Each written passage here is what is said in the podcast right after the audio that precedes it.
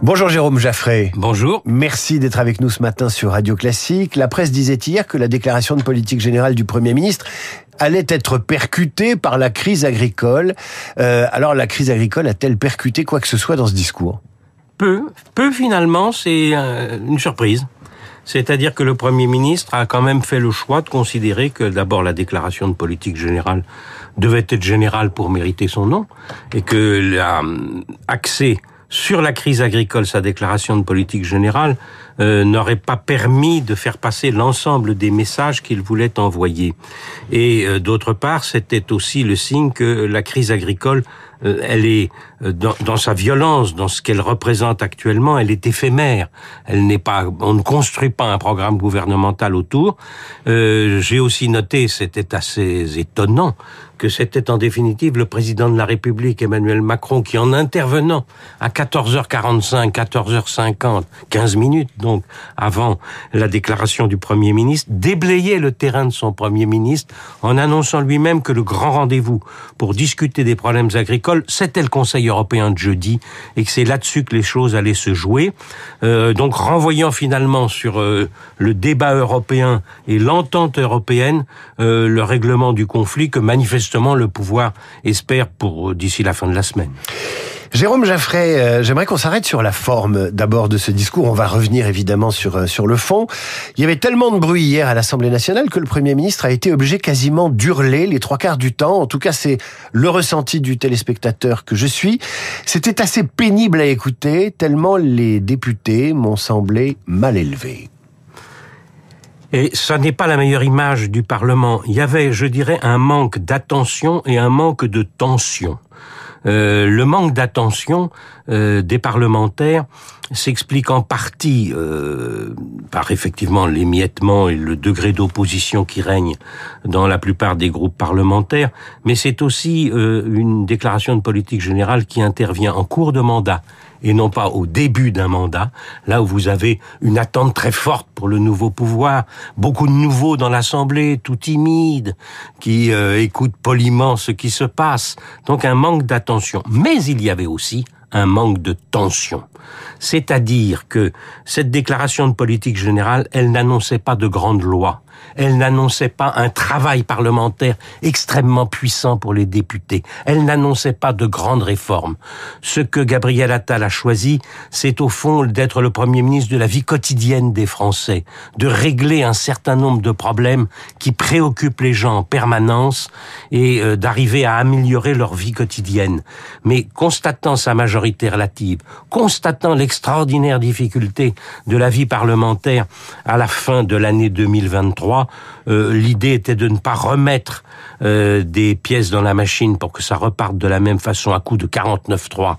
Et donc on a eu une situation où, euh, comme on n'annonçait pas de grandes choses aux députés qui étaient en face de vous, il n'y avait pas non plus, du coup, une grande réaction et une tension entre les députés et le Premier ministre. Là, c'est un changement par rapport à beaucoup d'autres déclarations de politique générale. Jérôme Jaffré, invité de la matinale de Radio Classique. Cela veut dire, Jérôme, que Gabriel Attal, en s'occupant de micro-social, de micro-économie, euh, de toilettage aussi de l'administration de l'État, qu'il veut débureaucratiser, euh, cela veut-il dire que le Premier ministre va faire euh, de la gestion?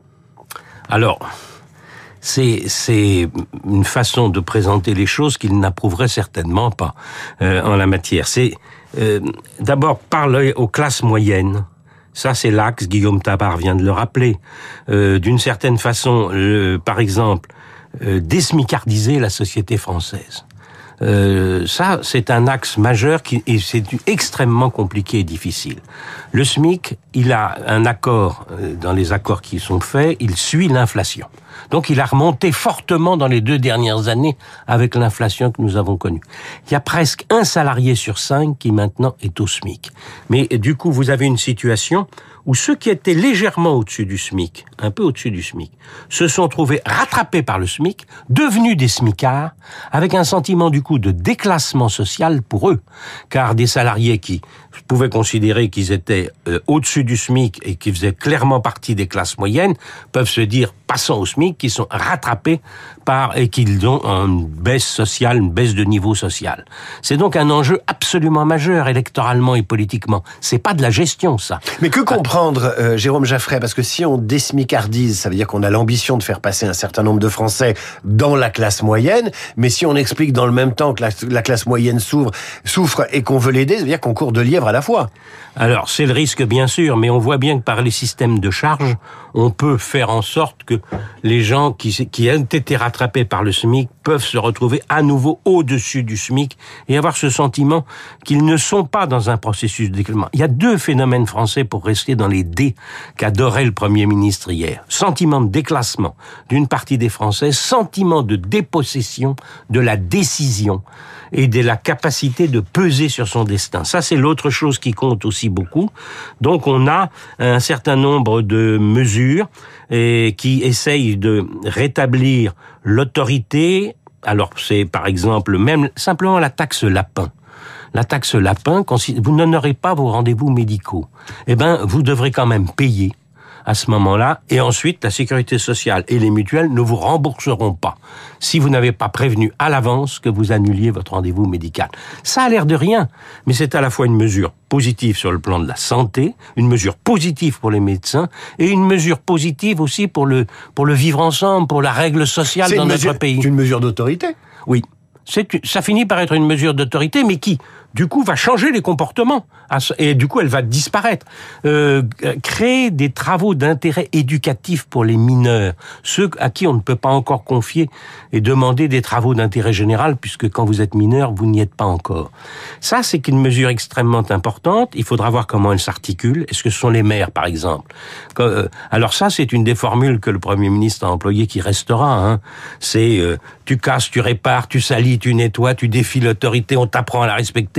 Ça, euh, tout parent, euh, tout grand-parent qui se pose se dit bon bah voilà, euh, quelqu'un qui saccage en, partie une classe parce que il veut faire payer ça à ses enseignants, ben on lui demande et on lui et ça si le maire dans une commune prend les choses en main, il faut éviter de passer par la justice, c'est évident, mais on est dans cette question de l'autorité mais de l'autorité de vie quotidienne que chaque Français ressent dans sa vie. Alors Jérôme Jaffray, si je suis bien ce que ce que vous dites, pas de grande loi, pas de grande réforme parce qu'il y a des problèmes de majorité à l'Assemblée, parce que peut-être aussi il va se focaliser sur l'ennemi euh, aux européennes qui est le Rassemblement national. On va en parler. Il va se focaliser aussi, vous le disiez, sur ces, j'allais dire ces choses importantes, mais qui sont des petites choses, dont certains ont dit c'est pas au niveau d'un premier ministre. Ce qui veut dire que dans son exercice de sa responsabilité de premier ministre, euh, il va se mêler de tout.